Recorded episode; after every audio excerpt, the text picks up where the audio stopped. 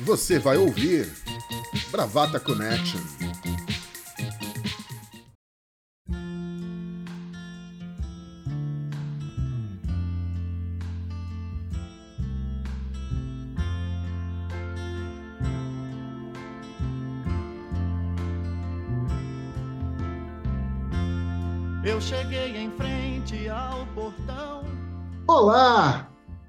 Queridíssimos bravateiros, bravalovers, bravagatas, bravagatos. Esse é mais um Bravata Connection. Sentiram falta da gente, né? Foi difícil lavar louça essa semana, né? Sabemos, sabemos, sabemos. Estamos aqui de volta para ajudar você, queridíssimo ouvinte, queridíssimo ouvinte, nessa tarefa, para muitos ingrata, porém eu gosto lavar louça. Eu gosto de lavar louça. A Laura fez uma cara, ela franziu a testa, ela fez que não. Mas, Laura, eu gosto de lavar louça. Eu sei que você não gosta. Como que você tá, Lau? Maurício, lave a minha louça, eu passo a sua roupa e a gente formará um casal brilhante. Eu topo. Manda esse homem embora que a gente já fecha esse acordo agora. tá fechado. Inclusive, tem uma louça aqui. Ô, oh, bravateiro! Com a mãozinha na cabeça. Bia, ouvi dizer que na sua mão é mais gostoso, é verdade, doutora Boa?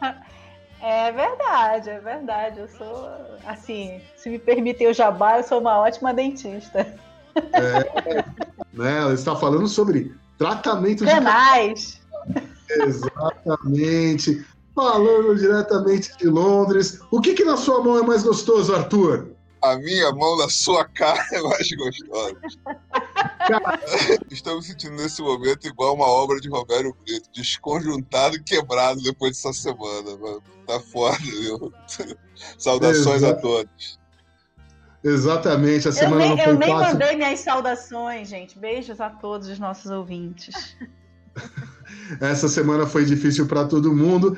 E aqui, para completar o nosso time, não menos importante, doutor Juca Del Rey. Como é que tá você, Juquinha?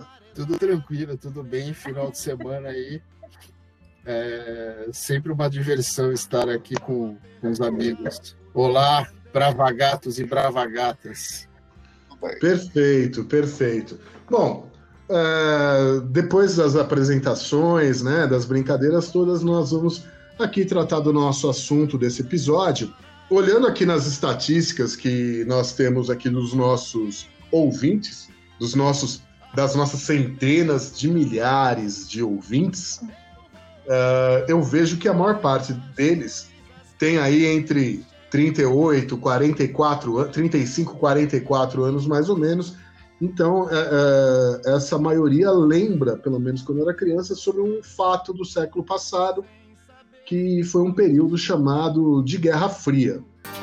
Ontem eu sonhei que estava em Moscou dançando pagode russo na boate Cossacô. Ontem eu sonhei que estava... É, Para situar isso aí historicamente, é mais ou menos ali o final da Segunda Guerra, até o, a queda do Muro de Berlim, quando existiram, se formaram dois grandes grupos uh, antagônicos, um liderado pelos Estados Unidos de um lado, tendo os países do, da Europa Ocidental, e do outro lado a União Soviética, com os países ali da, da Europa Oriental, China e tudo mais, que, enfim, disputavam geopoliticamente aí uma hegemonia sobre o resto do mundo. Com a, com a queda do Muro de Berlim, o nosso grande pensador Francis Fukuyama disse que a história acabou, no que ele estava redondamente enganado, e temos aí uma nova Guerra Fria acontecendo, principalmente com a ascensão da China como uma potência comercial, uma potência industrial.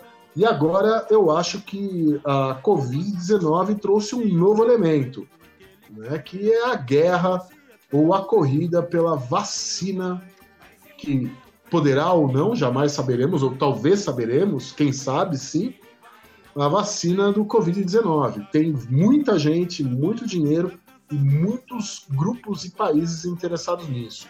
Nós temos a vacina chinesa, a vacina russa, a vacina de Oxford, infelizmente não temos a vacina do Dimocó ainda, porque eu tenho certeza que essa irá resolver o problema. E com relação a essa, essa disputa, a, a gente vê de novo toda uma questão que envolve aí não só uma disputa comercial, mas uma disputa de poder. Quem pode mais? Nós tivemos aí nessa semana o Putin anunciando que a vacina Sputnik 5, né, ou Sputnik V, não sabemos, né, que remete justamente a um período da Guerra Fria, quando existia a corrida espacial, ele vai conseguir angariar muito poder político no mundo todo. Por outro lado, temos os chineses também, com a é, Coronavac também, e temos a tal da vacina de Oxford, que inclusive também pode aí resolver as coisas todas, o que seria, dentro da visão de alguns, a salvação do Ocidente. Uh, Lau, você, qual vacina que você tomaria? a gente está de frente para aquele botão, né? Vacina, ozônio. Vacina, ozônio. Por enquanto, eu não tomo nada. Eu tomo a precaução de ficar em casa. É, você falou de Guerra Fria. Eu fiquei, eu estava lendo algumas coisas. É, tem gente que implica com o termo Guerra Fria porque dizem que quando houve a Guerra Fria dos Estados Unidos e União Soviética, é, a disputa era essencialmente ideológica. E que hoje, embora nós tenhamos, de um lado, a China muito ali preconizada pelo Trump como comunista, né, sendo ali um alter ego dos Estados Unidos, é, não há nada de ideológico é, nessa, nessa disputa. É uma disputa mercadológica, é uma disputa é, tecnológica e, obviamente, geopolítica em última instância. É, eu queria primeiro dar, fazer um histórico um pouco sobre a, a, a disputa entre esses dois, né? a China e Estados Unidos, as relações são hostis desde muito tempo. Na época da Guerra das Coreias, dos 50, lá nos anos 50, já, já, houve alguns embates e eles só foram voltar a se entender mais ou menos em 1979. Na verdade, nos anos 70, as relações começaram a, a, a se estreitar de novo. Em 90, Estados Unidos meio que para se aproximar da China, porque estava em declínio, a União Soviética entra em declínio, então os Estados Unidos começa com essa política multilateral e, e trazer a China mais para perto. E a China, naquele momento, era um país em ascensão, com um mercado extremamente gigante, então era muito atrativo. Nos anos 90, o crescimento da China começa, de fato, a, a incomodar vários países, embora eles não levassem muito a sério, né? É, o, em 1990, até fiz, escrevi aqui uma piadinha para os flamenguistas: é o momento do tá deixando chegar. A China vem crescendo e, e ela começa ali, os Estados Unidos começa a reconhecer como inimigo e começa e tem algumas, algumas narrativas de colocando eles como, como inimigos. Em 2000, isso muda um pouco, porque o inimigo vira a, a, a guerra contra o terror. E na era Obama, de certa forma, fez uma aproximou mais ainda da China, mas ele corria por fora, fazendo relações bilaterais com todos os países dali na, na Ásia. E a, e a China entendia isso como um movimento bastante hostil.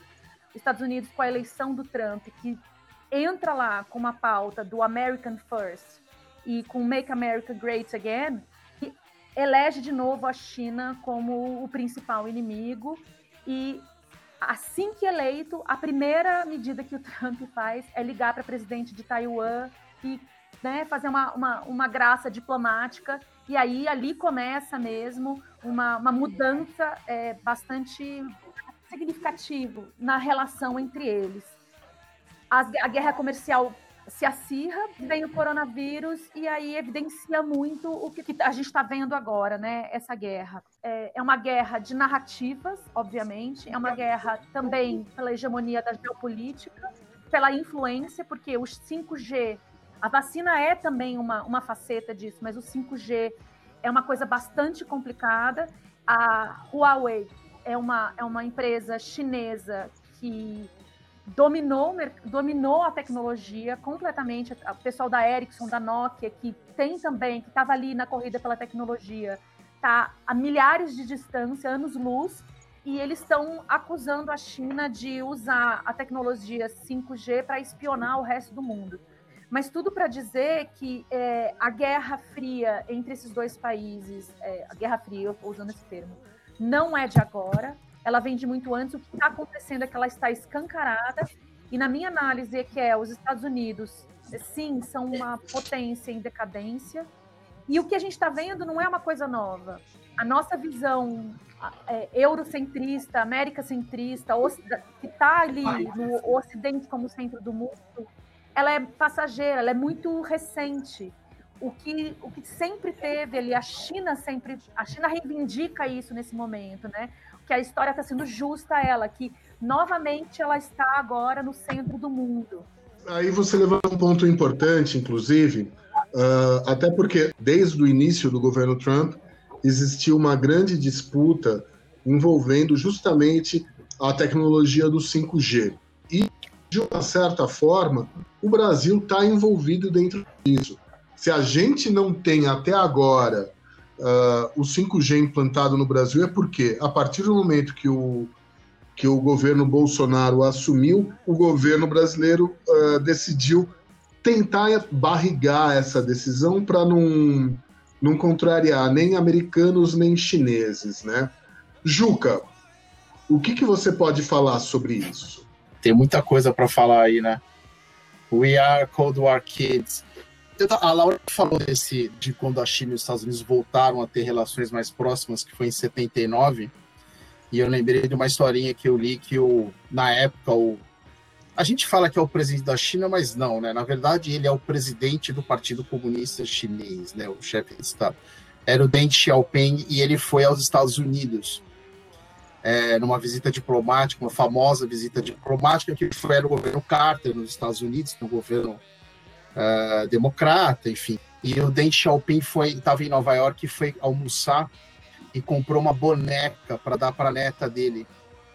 E quando ele chega na China, ele fala assim: por que diabos eu tenho que comprar uma boneca para minha neta do outro lado do mundo? Ele fala isso numa reunião do Partido Comunista. Ele fala, não faz nenhum sentido. E nisso entra a filosofia chinesa que a Laura falou. Os chineses, eles é, sempre foram um povo na vanguarda tecnológica, né? Sempre. E eles têm essa auto, essa autoimagem, inclusive. Né? O que aconteceu é, no século XX, no início do século XX, a grande fome, etc., os chineses acham vergonhoso, embaraçoso, mas de exceção na história do, do povo deles, né? E aí, essa historinha da boneca é muito simbólica, né? Você vê que isso foi em 79, os nascidos, e se você falasse em 79, nossa, a China vai ser a maior potência do mundo daqui a 30 anos, todo mundo ia falar, você tá louco, né? Os Estados Unidos, é o Japão. Eu acho que, essa, assim, a, a reação do Trump, na verdade, e dos Estados Unidos enquanto império, é, ela é uma reação já tardia. Essa, a China, a China caminha a passos largos para ser a, a, a, nação mais rica e mais influente do planeta. É que o, a grande diferenciação que a gente tem que fazer, e essa é também importante é, em relação à época da Guerra Fria, da União Soviética, é que a China não é um país, um povo com uma filosofia expansionista do ponto de vista militar, de guerra, de ocupação. É, tanto que a, o que a Laura fala no começo, quer dizer, a, a, a grande virada da China foi o quê? É um partido comunista, é um modelo praticamente soviético, né? Sendo que isso não deu certo na União Soviética. Mas é o domínio do, do próprio comércio. Os Estados Unidos é uma nação forjada na guerra, na ocupação do território, na expansão do território. Eles começaram lá atrás com 13 colônias no leste, né? E eles foram até do outro lado né, do Pacífico. Pegaram o pedaço que era da Espanha, da França, o México, então, nem se fala, que era um país muito maior, era um, é, não era um país exatamente, mas os povos, enfim, uh, uh, iam até lá em cima, quase em Seattle, praticamente, né? Uh, a Califórnia toda era mexicana. Então, isso está na gênese dos Estados Unidos. E eles, os Estados Unidos não sabem fazer outra coisa. E agora eles estão percebendo o seguinte: mesmo no, no, na, na, tecnologia é, é, militar, hoje é consenso que tanto China enquanto, enquanto a Rússia já estão à frente dos Estados Unidos. A, a, a questão da Coreia do Norte, por exemplo, a, o Trump vai lá querer ficar do Kim, não é, não é, não é, não é, não está interessado na Coreia do Norte. Né? É que a Coreia do Norte tem bomba atômica, cara, e tem uma região, uma, localização geográfica, é, geopolítica extremamente importante. E a, a, o, o, que eu só gostaria de introduzir para falar do Brasil é o seguinte: o Brasil ficou completamente para trás nisso. Né? O Brasil ficou calcado muito tempo na questão das commodities. As commodities hoje estão com um preço super deprimido, super lá embaixo. E o Brasil, e o Brasil corre o risco, de, inclusive, de perder esse filão também. Essa semana, a, a, a Câmara dos, o equivalente à Câmara dos Deputados na Argentina, não lembro agora como é que fala exatamente, aprovou a entrada da, da, da Argentina no Comitê do Banco Asiático, que é a, é a China que comanda. Mas basicamente é linha de crédito direta da China para não depender mais do FMI. Então, assim, é, é, é, e o Brasil o Brasil está praticamente sapo do ponto de vista político no governo Bolsonaro. No governo Temer era um pouquinho ainda mais escondido, mas no governo Bolsonaro é escancarado com os Estados Unidos. E os Estados Unidos hoje, eles não têm muita mais resposta. Qual é a resposta dos Estados Unidos? É sanção econômica, é, é a sanção militar, é o poderio militar, né? Mas aí, até que ponto interessa para os ultramilionários do, do Vale do Silício, de Wall Street, os Estados Unidos entrar numa guerra? Né? Você ser bombardeado, você virar a rota de míssil. Porque todo mundo sabe que a Rússia tem míssil que chega nos Estados Unidos, o Irã tem míssil que chega nos Estados Unidos. Né? O, a China nem se fala. Será que vale a pena? Então é isso que a gente está assistindo. Em 5, 10 anos, a China vai ser a maior, a maior potência também econômica do mundo. Uh, e, aí, e o Brasil está ficando para trás. O Brasil está brigando com a China. A, a China é pragmática. É totalmente pragmática. Você vê que, por exemplo, a gente não está aqui, diferente da época da Guerra Fria, Estados Unidos, a influência da União Soviética nos países do leste europeu. A gente não está aqui vendo talk show chinês, banda chinesa, cinema chinês, nada. A China não está interessada nisso. E é isso, e, e para eles é isso, a expansão é isso. Eles não fazem questão, ah, não, eu vou ter uma base. Não, não, a minha, a minha coisa aqui é meramente pragmática, comercial. A China tem milhões de pessoas para alimentar. E a maior vergonha da história do país é a fome no século XX, eles nunca mais vão repetir isso. É questão de honra. Acabou. Então, é, é, é essa guerra, da, essa é a questão hoje da geopolítica. Pesquisem. A nova Rota da Seda. É o maior projeto comercial chinês que para agora, é, mas veio a pandemia, mas dê uma olhada nisso. É um negócio impressionante. A nova Rota da Seda abre a reportagem da BBC falando sobre isso, é uma foto do Xi com o Sebastião Pinheiro, presidente do Chile. O Chile está aqui na costa do Pacífico, a China está aqui. Toda a manufatura americana está no Sudeste Asiático, está na China. Isso foi o que elegeu o Trump, porque qual que é o discurso do Trump? Eu vou trazer as empresas cá e não dá mais, não tem como. Dizer, é, é, é, é, é muito complicado. A, a, a gente vai sentar é qual vai ser a reação dos Estados Unidos. Eu, antes de passar é, para um de vocês aqui, na verdade eu queria passar para a Bia primeiro, antes do Arthur. Eu tenho alguns comentários a fazer. Juca, eu sei que é pandemia, as coisas são difíceis para todo mundo, mas você tem que escolher ficar abastecendo aquele seu Landau e não pagar a internet, acontece isso, fica picotando a sua conexão. Então, por favor, ao invés de você gastar 500 reais para encher o tanque do seu Landau, pague a internet. Tem um outro ponto. É o 5G de Gaia. Tem um outro ponto que eu, que eu queria. Que o Juca lembrou, né? Que, enfim, a arma dos Estados Unidos hoje, principalmente, é a sanção econômica. Se sanção econômica desse certo, Cuba teria há muito tempo. O Irã. E Cuba, vamos combinar. Quem é Cuba dentro desse. Venezuela, né? Não, mas Cuba, Cuba. Maduro Venezuela. Tá não, mas Venezuela está sentada num monte de petróleo. Cuba não está sentada nesse monte de petróleo. E Cuba passa por sanção econômica desde os anos 60. E ainda assim, tá aí, existe, resiste, uh, com temas de país latino-americano, pobreza e tudo mais, continua aí. Então, assim, a sanção econômica, ela é uma ferramenta, mas eu não sei se ela é tão é, eficaz assim quanto. Não, ela não é. É, mas ele fosse... só tem isso, essa é a questão. É, porque assim, Cuba já seria um estado norte-americano, como é Porto Rico, por exemplo. Uh, uh, eu queria perguntar agora para a Bia. A Bia, para quem não sabe, além de princesa do Amazonas, ela foi nossa representante no, na Ásia, né? Nossa, pelo amor de Deus. É. Quem, quem morou no Japão foi você, não fui eu.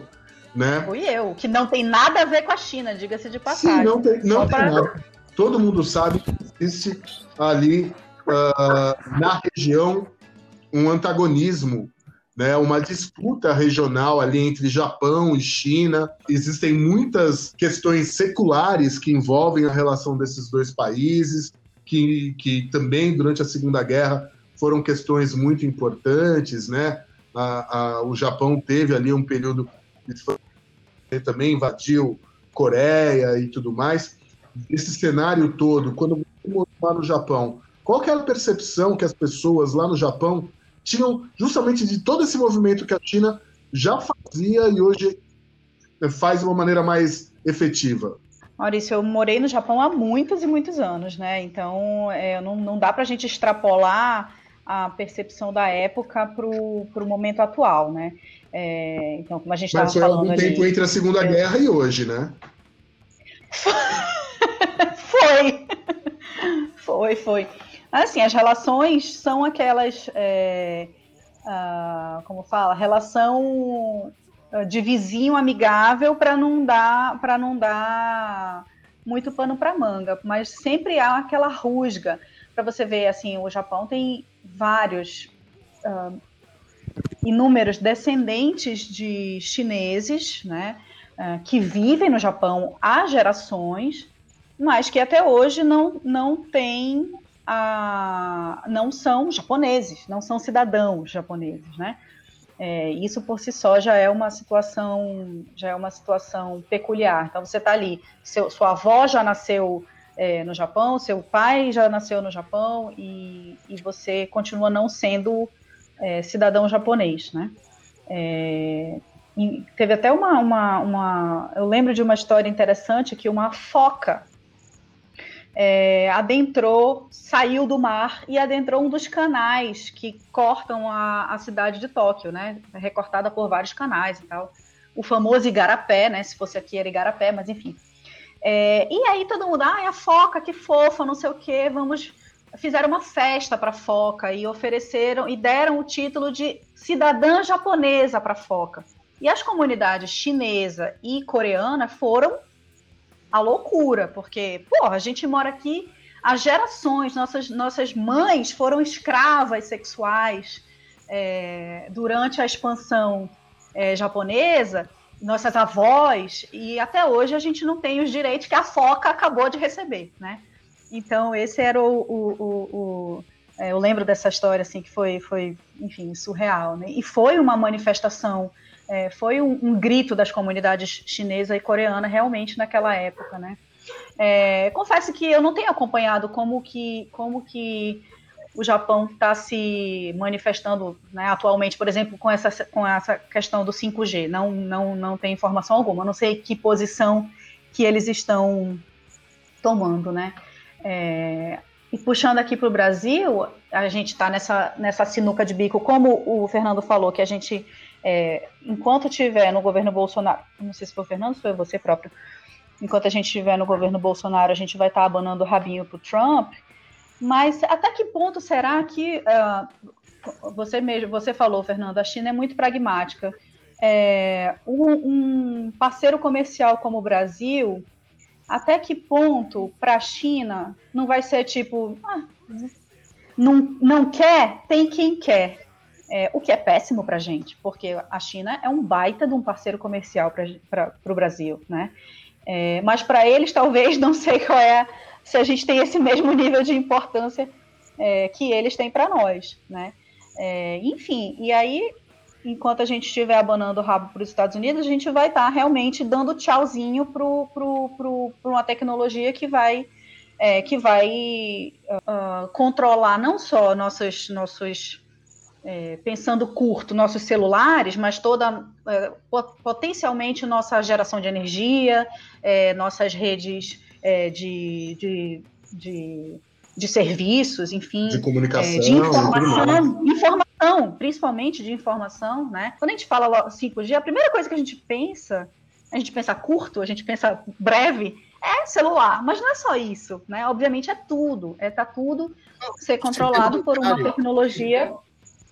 Não, tudo, pois é, né? Eu digo assim, a gente pensa logo celular, mas assim, é tudo que vai estar interligado, né? É, e onde que a gente vai ficar se a gente não embarcar nesse bonde? E aí, como você falou, Laura, é, a tecnologia que a Ericsson, que a Nokia, é, a tecnologia 5G que eles estão desenvolvendo ainda está longe da Huawei, Huawei, não sei pronunciar direito. Huawei. É, mas enfim, eu, Huawei. É, mas enfim, eu estava lendo que os Estados Unidos deram um pequeno passo para trás e voltaram a conversar com a China, né, é, para tentar uh, voltar a colaborar, porque eles estão vendo que o buraco é muito mais embaixo, eles também não podem perder esse bonde, né? Com essa desculpa de narrativa de que ah, nossos dados todos vão estar nas mãos do, do Partido Comunista, do, do governo chinês, enfim. É, também, é, e isso é uma, é uma contrapartida que o governo deveria dar, né, que, a, que, a, que já que a empresa chinesa é tão, né, teoricamente, ligada ao, ao, governo, enfim, a empresa também tem que se preocupar, todos nós temos que nos preocupar com essa, com essa, com a segurança dos nossos dados, né, é, isso de forma geral. E eu não imagino que, é, que ah, uma empresa, porque é chinesa, ou a Ericsson, que é, noro, é norueguesa, dinamarquesa, enfim. Sueca, Ericsson é sueca. Sueca. Uh, enfim, eu acho que isso é uma preocupação de todas essas empresas, né? E, mas é, de novo, é a guerra da narrativa. É não fazer negócio com a Huawei porque vai passar dados para o governo chinês. Nossos dados, os dados bancários, os dados de energia, de, de segurança, enfim.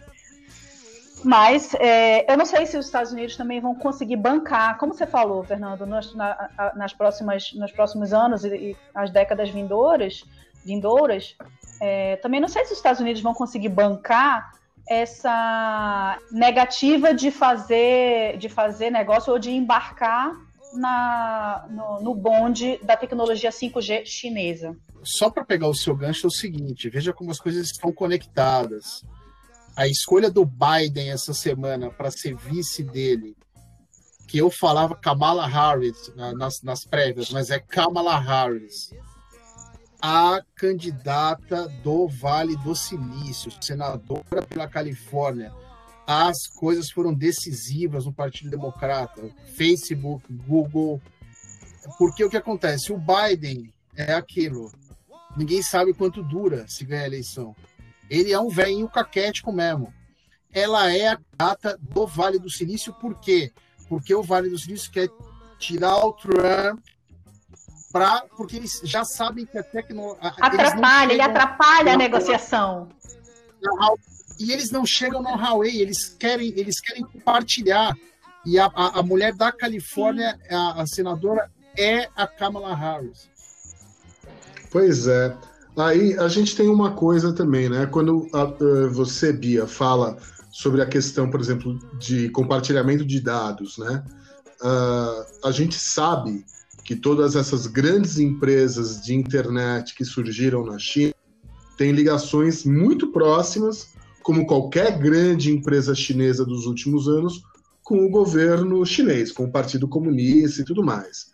Aí, assim, a gente pode falar de Alibaba, AliExpress, uh, TikTok, né? Todo mundo está compartilhando coisas no TikTok.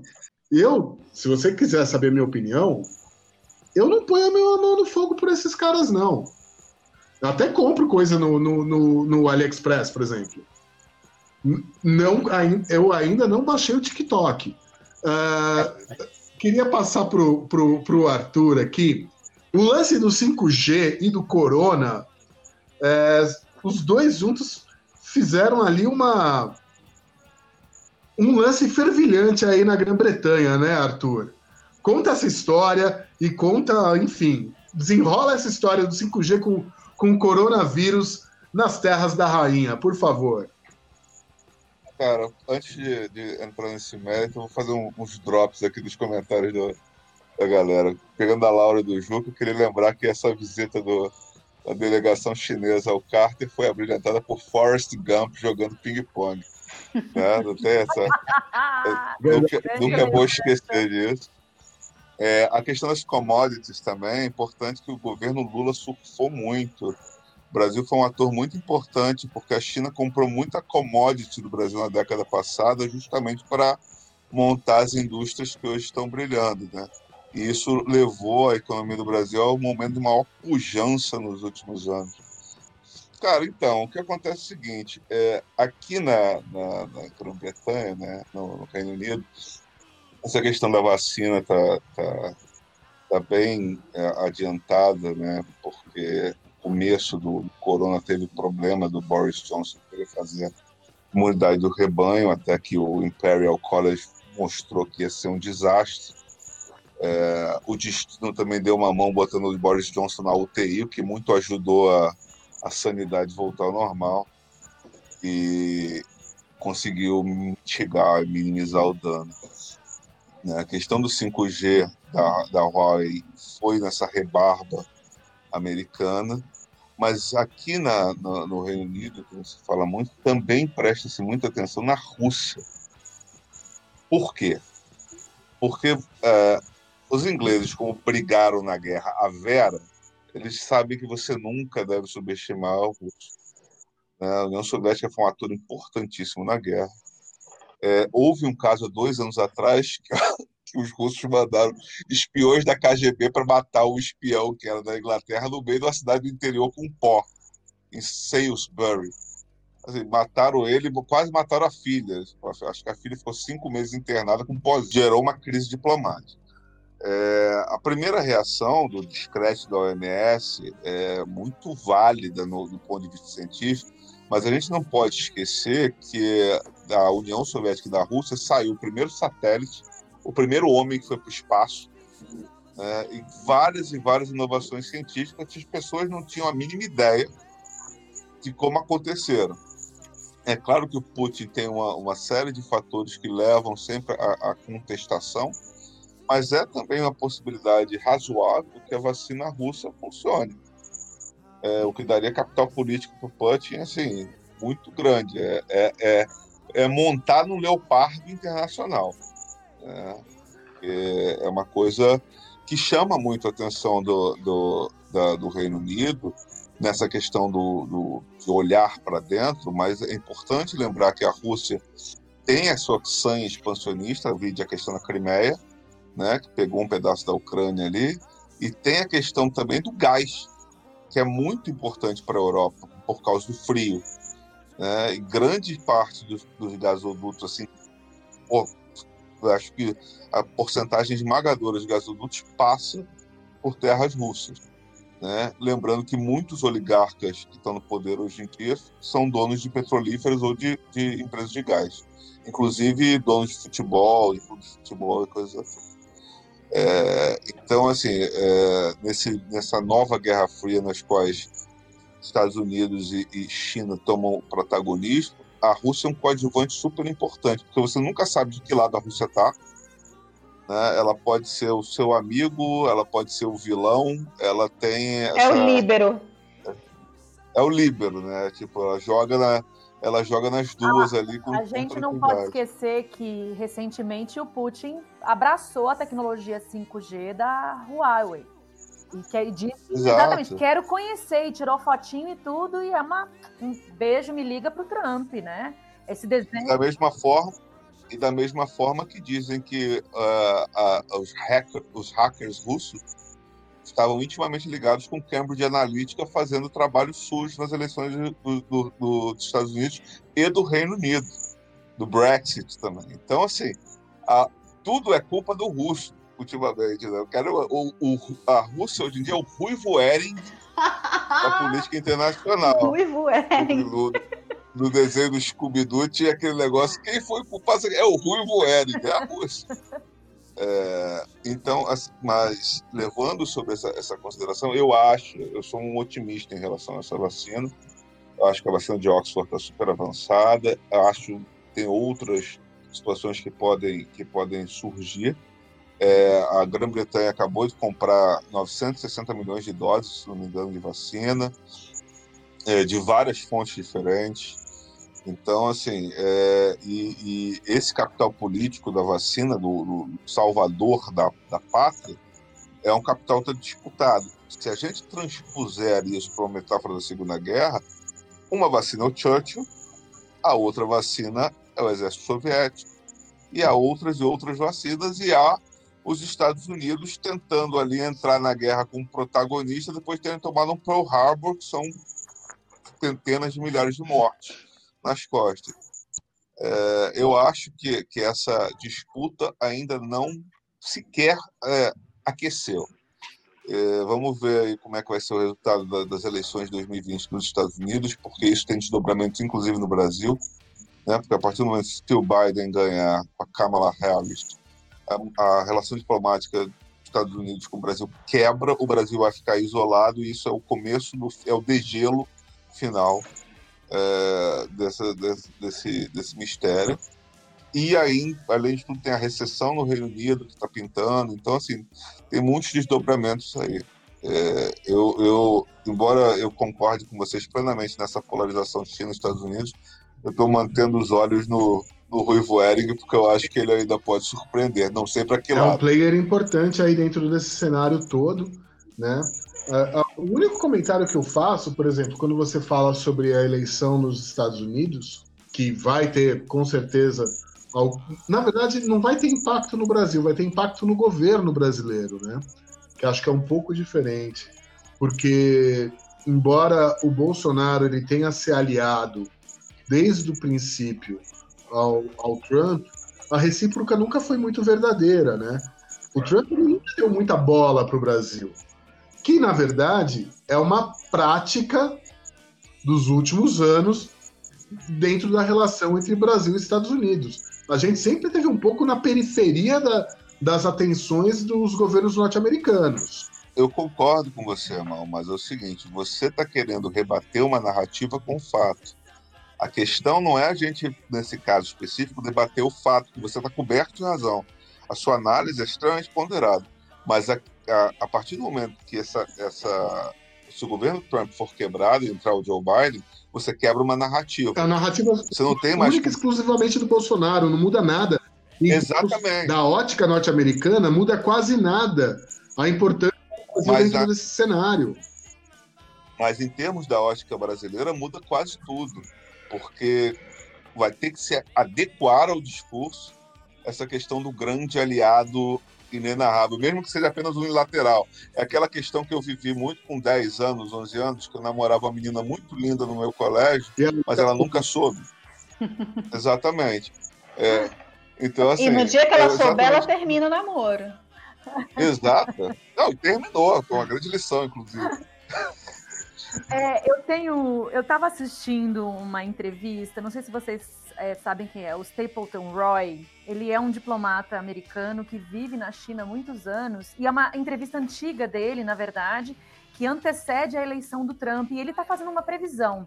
Na verdade, ele está dizendo que ele conhecia muito bem de perto o staff da Hillary Clinton, porque ele estava sendo entrevistado por uma chinesa muito boa, inclusive. Eu vou tentar depois achar o link aqui.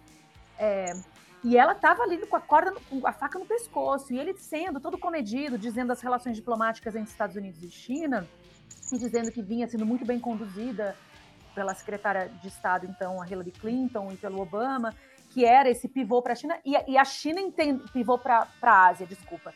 A China dizendo que era uma política que vinha ali, é, ali muito bem de relacionamento com China e Estados Unidos, mas que por, por fora, assim, os Estados Unidos tentando fazer acordos bilaterais com cada país, militares se infiltrando ali na, na área de, de influência, e a China sabendo muito bem disso, né?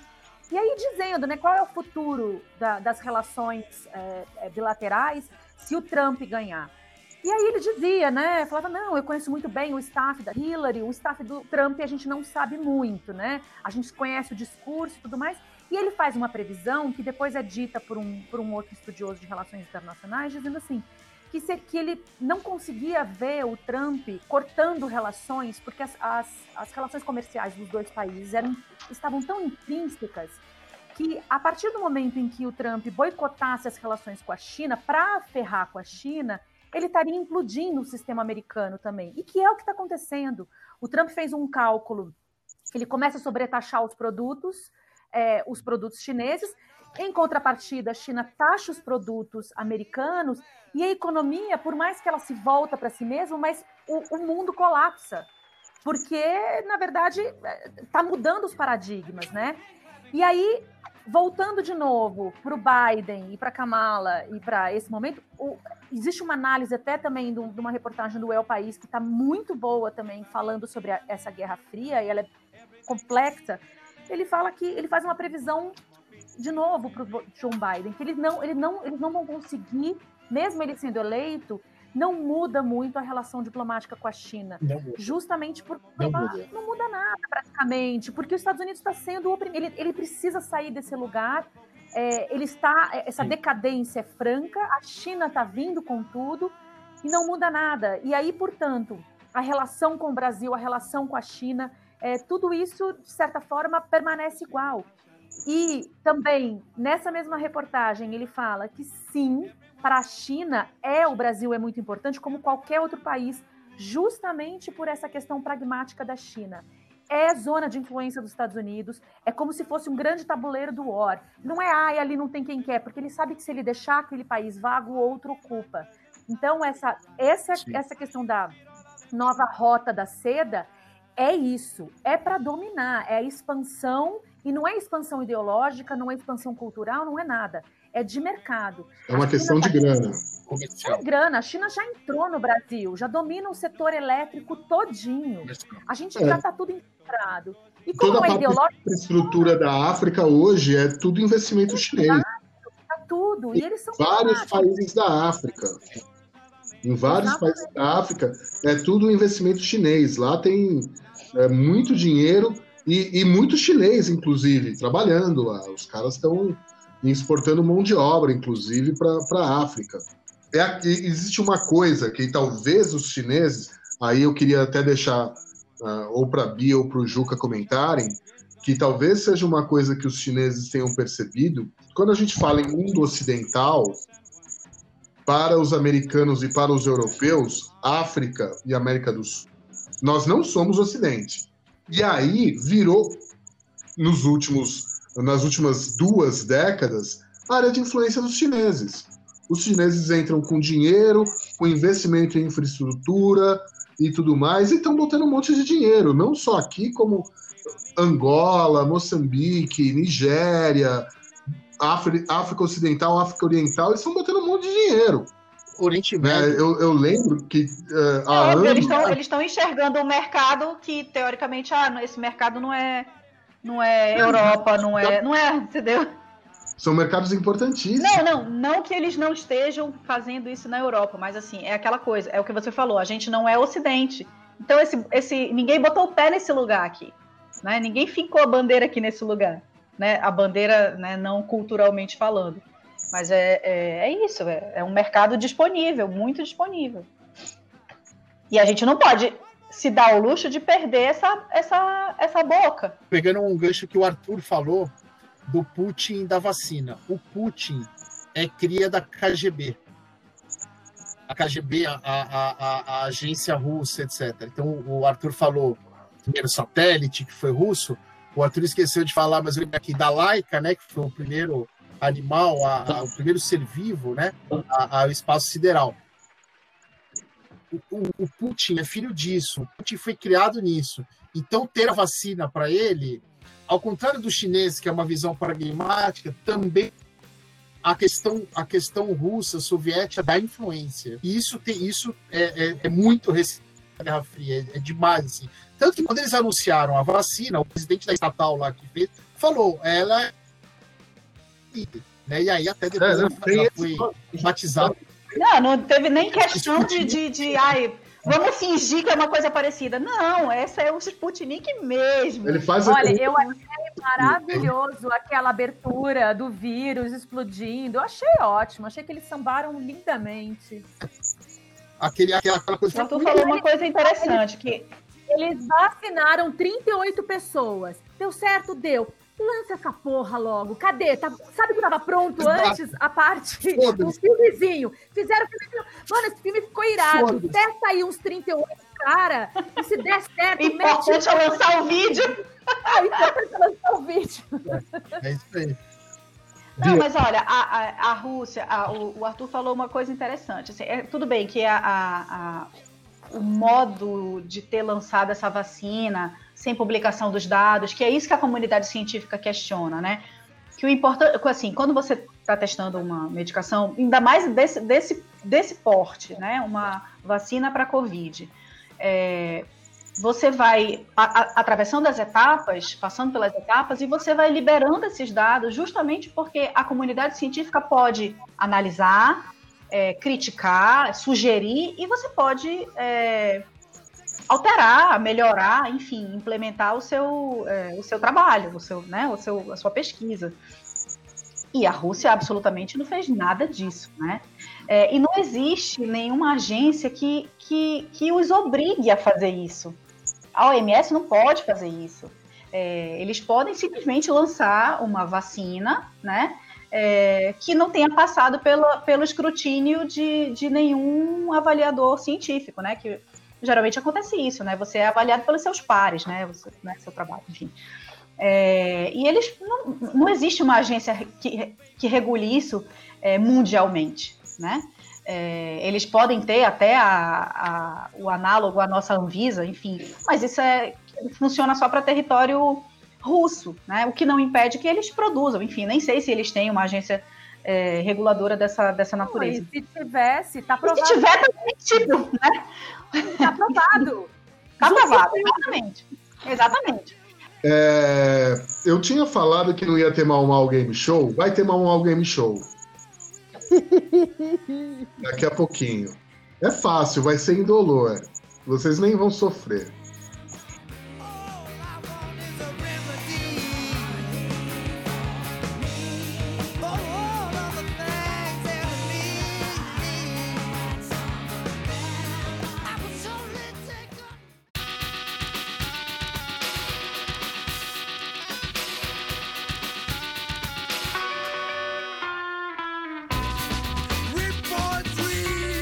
Agora vamos pro Mal Mal Game Show, então, né? Então, vamos pro Mal Mal Game Show. Seguinte, não ia ter Mal Mal Game Show, mas esse papo todo me inspirou, tá? Ah, ah, vocês vão participar por ordem alfabética. Então vai ser Arthur, Bia, Juca, Laura. Quadrinhas. Uma única quadrinha. É, uma única quadrinha envolvendo as seguintes palavras: vacina, 5G, Putin e urso. Tá bom? É, quem vai decidir a melhor quadrinha vai ser o membro fundador da Associação Bravateira de Letras. Eu.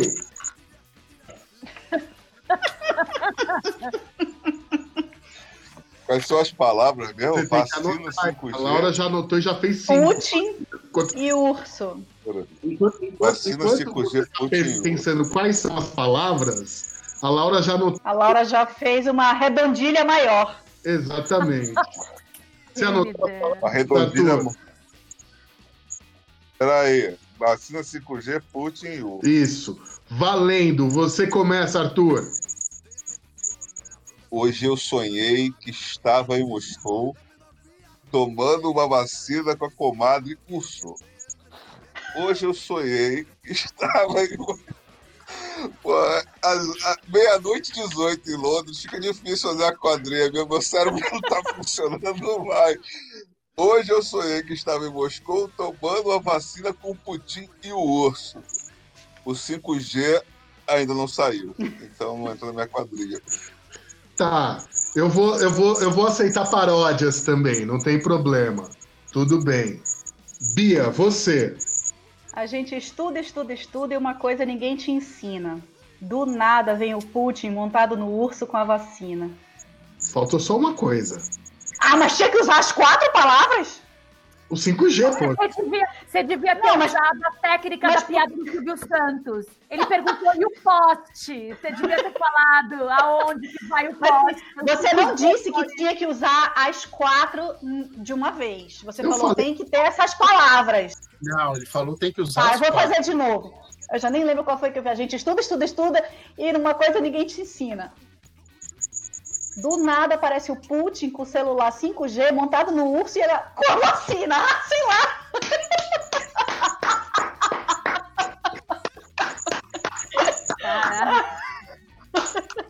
Bravo, Bia, bravo, bravo, bravo. Obrigada. Agora o Juca. Juca, sua vez. No meu mundo delirante russo, eu era um urso comendo macarrão 5G a la Putin. E era a própria vacina. Pronto. Eu não entendi o final, deu uma picotada. Você escreve depois? Não, fala de novo, fala de novo. No meu mundo delirante russo, eu comi um macarrão 5G a la Putin. Eu era o russo e isso era a própria vacina. Muito bem, Juca. Senti, Parece música do Skylab. eu senti uma coisa meio transgressora na sua poesia. Achei bacana. Laura, você teve tempo para fazer umas 15 ah, quadrinhos. não. Não, eu fiquei intimidado pelos colegas que foram muito bem. Eu putinho uma vacina na maior maracutaia. O futuro monta um urso num 5G de Gaia.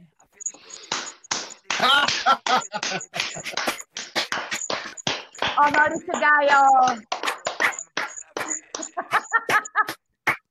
Assim, eu sou obrigado a dizer que, apesar dessa puxação de saco que tem nesse, nessa sua quadrinha, Laura, é, eu acho que nós temos duas candidatas aí a vencedoras. Eu acho que a da Bia também foi muito boa.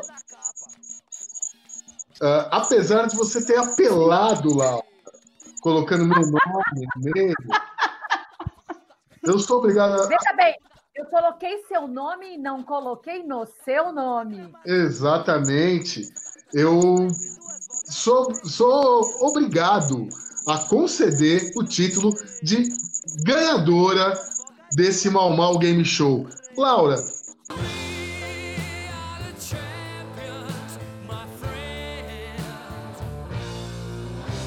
Depois de tanto tempo tentando aí vencer o Mal Game Show, qual que é o seu discurso da vitória, por favor? Eu vou fazer o que Fernando Juca fez da outra vez. Vou chamar a Bia para o pódio, porque eu achei que ela foi muito bem. Obrigada, obrigada. Justíssimo. Abaixo do patriarcado, se tivesse esse- essa palavra, eu teria colocado no patriarcado. Diria mais, foi no Photoshop essa, essa decisão, tá? Porque a Bia também mandou benzaço. Basta saber se as novas gerações saberão o que é Photoshop. Ah, isso é um detalhe. Pior. O Ju O pior foi é que muito bem dessa vez, mas infelizmente a qualidade literária de nossas companheiras aqui ah, excedeu, né, enfim, o, o que, o que foi proposto, inclusive. Então, eu acho que você ficou com um belo terceiro lugar. Arthur, infelizmente, dessa vez, você ficou no Z4. Não tem problema, cara. O pior é que fora da amostra competitiva, fora da amostra competitiva aqui no, no meio do negócio, eu criei outra paródia baseada no latino, que é Hoje é festa e tem 5G. Vacina e urso, Putin faz bunda lelê, de ozônio. Essa seria mais legal. Você tá de volta no páreo. É, isso aí, como órgão. Essa, essa é fora da mostra competitiva, essa foi só Essa é aquela lançamento mostra, do festival. Mo- mostra novos talentos, assim, entendeu? E- Mostra Cine. Varilux. Cine Varilux. Mas enfim, Laura, parabéns pela vitória. Bia, parabéns pela vitória também, porque já que Laura te puxou para o pódio, Obrigada, obrigada. foi um momento muito bonito dentro do Mal Mal Game Show, dentro desse Bravata Connection.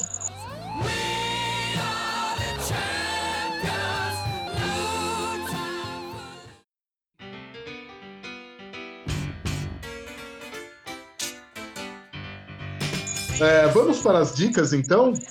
Uma das campeões, uma das campeãs, até me- me- já me emocionei. Vamos uma das campeãs. Maria Laura, qual sua dica? Eu vou dar uma dica que ela seria dupla se não- ela não fosse complementar. Eu assisti um filme no final de semana passado chamado Operação Final. Ela é a história verídica de uma operação feita pela Mossad na Argentina para resgatar Ricardo Clemente. Quem sabe quem foi Ricardo Clemente? Ricardo Clemente foi Otto Adolf Eichmann. Então é um filme Mano, real sobre é, sobre a história da, da, da inteligência de Israel que quer porque quer trazer um nazista para ser julgado em Jerusalém. E a história também, na verdade, de Peter Malkin, que depois ao fim do filme, eu não vou dar, a gente não dá spoiler que nem Titanic, né? A gente sabe o que acontece no fim do filme. Então, Peter Malkin é um dos envolvidos, dos israelenses que vai até Buenos Aires para fazer esse resgate. E é um filme bem bacana e, e esse o Peter Malkin, eu não sei o quanto de verídico tem nessa história, mas obviamente que romantizado, ele tem um contato com o Eichmann enquanto ele está sendo ali, ele tá, ele foi sequestrado e ele aguarda para que venha um avião e eles consigam embarcar o Eichmann para Jerusalém. E ele acaba se aproximando e eles têm algumas conversas e no meio da conversa o, o, o Eichmann não quer ser julgado lá, ele pede para ter um julgamento é, um- julgamento justo, e ele diz que em Israel ele jamais teria um julgamento justo, e ele dá um argumento muito forte, e que é o argumento de Hannah Arendt, e é o segundo filme que eu gostaria de indicar. Hannah Arendt te- tem um filme sobre esse julgamento de Eichmann, que chama Hannah Arendt, Ideias que Chocaram o Mundo. É a história dela, quando ela é, vai para Jerusalém a pedido da revista New Yorker, ela, é, ela já, já tem um nome, uma estatura bastante relevante, e por ser judia, ela vai assistir o julgamento e ela vai fazer uma reportagem. E ao assistir o julgamento, ela, ela sai convicta do julgamento que, que ele não está sendo julgado de acordo com a justiça. Ela diz que, que é, é- é de onde ela escreve a banalidade do mal, né?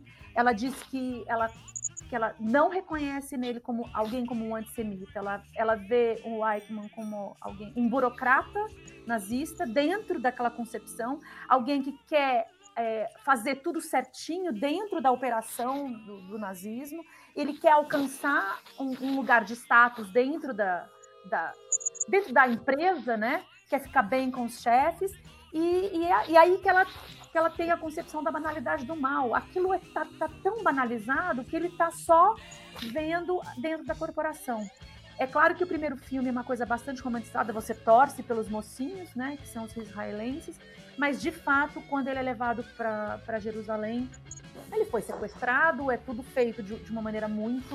é, ele é o bode expiatório, com certeza, e isso aparece, é um contraponto no filme. Então assistam os dois, que vai ser uma bela de uma aula sobre o julgamento de Eichmann. Perfeito. Bia, você, qual sua dica? Minha dica é bem relax. É, para falar a verdade, eu passei esses dias todos assistindo um canal que eu gosto muito. Eu já falei algumas vezes que eu gosto muito de cuidar de plantas. Então, eu recomendo o canal Minhas Plantas no YouTube, de uma moça que se chama Carol Costa. A Carol é jornalista de formação, mas ela abandonou o jornalismo e, e caiu de cara, assim, de corpo e alma no, na jardinagem. E ela fala é, para o seu, seu público de uma forma muito simples, né? muito fácil. Não é aquela coisa, aquela aula de botânica é, com nomes complicados e anatomias e blá blá blá. Não. Ela fala com a pessoa que tem uma plantinha dentro da água num copo de requeijão em casa. Então é muito legal, a gente é, tira muita dúvida, ela fala coisas muito úteis para que você é, cuide, salve, comece a plantar em casa é, e faça disso uma coisa prazerosa na sua vida, que na minha vida é bastante. Perfeito, perfeito. Juca, sua dica, por favor. Eu vou até mudar minha dica por causa da Laura. Vou deixar minha dica de hoje para a semana que vem. Eu só queria complementar a dica da Laura dizendo o seguinte: que o julgamento do Eichmann, do Eichmann está inteiro no YouTube. Você pode acompanhar, tem legenda em inglês, em espanhol. É, o julgamento inteiro, tá?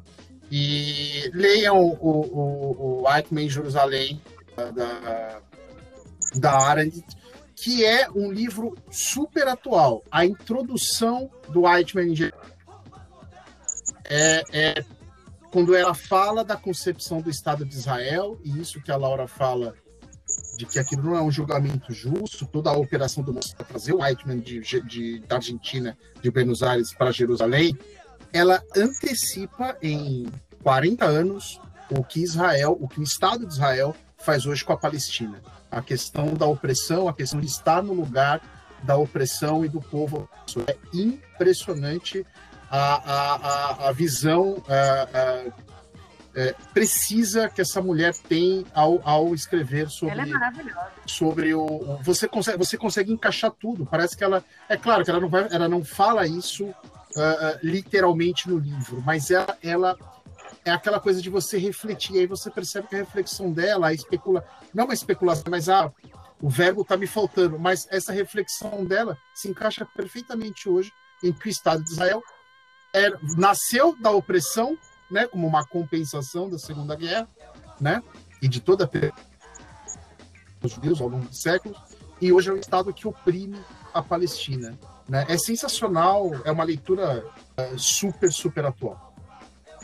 Arthur, você estava aí no Z4, triste, Rafinha foi embora, o Guardiola Júnior não tá dando certo, não queria dar dica. Aí você levantou o dedinho. Fala, Arthur. Cara, levantei o dedo porque, baseado nesse, na pauta de hoje, eu lembrei de, um, de, uma dica que pode ser legal. Um dos meus filmes preferidos, Stanley Kubrick, Doutor Fantástico. Filmaço. Que fala sobre Guerra Fria e tem Peter Sellers numa atuação magistral. Peter então, assim, Sellers, eu, não, eu não sei onde ele tá. Como veio de supetão, a gente vai ter que dar uma procurada aí pra, pra achar, pra indicar pra galera, mas Doutor Fantástico, pra mim, é obra-prima, assim, sensacional. Dimitri! Bom, enfim, é isso. Filme incrível, filme incrível. A minha dica, na verdade, não é uma dica de filme, livro, nada disso uh, mas uma, um, um, chamado, um chamado de atenção. Uh, a gente tem acompanhado aqui em São Paulo, eu até por conta, enfim, de questões de trabalho, eu tenho acompanhado o que está acontecendo na Cinemateca Brasileira aqui em São Paulo. A Cinemateca não é de agora, já faz alguns anos, inclusive, não começou nem não é, não é nem privilégio do governo Bolsonaro, essa é a verdade.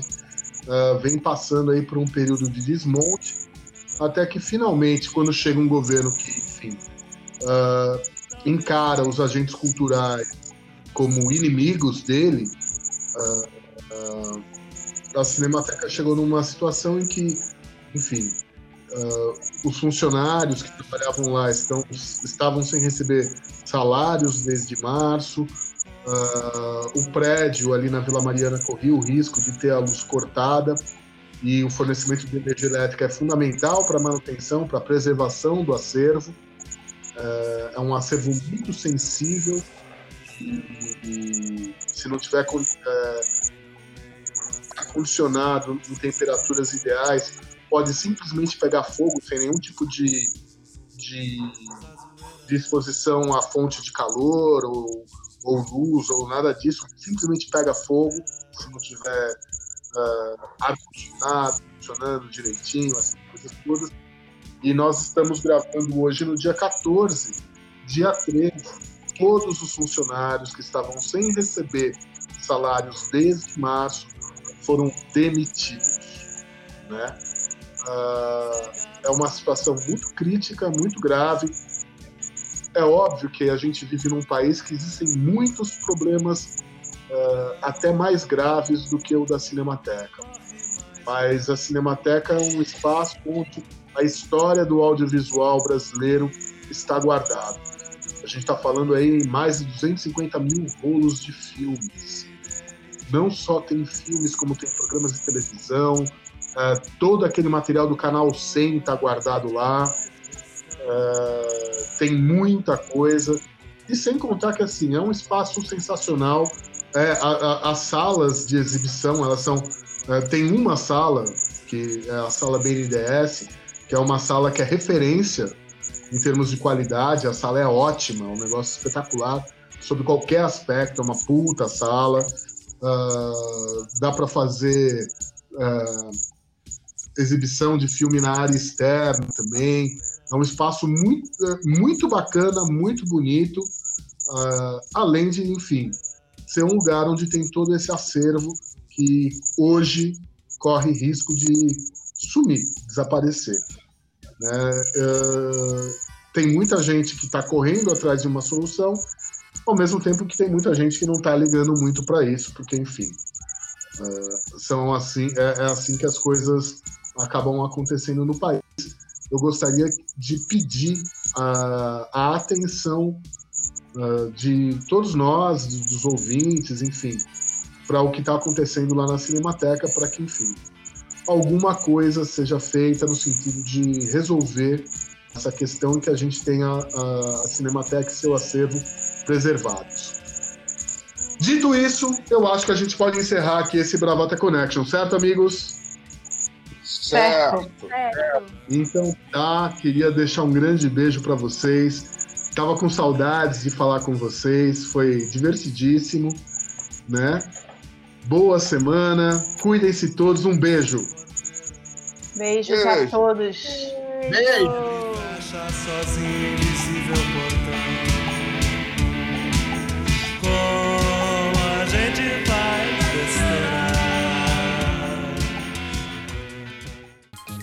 Você ouviu Bravata Connection.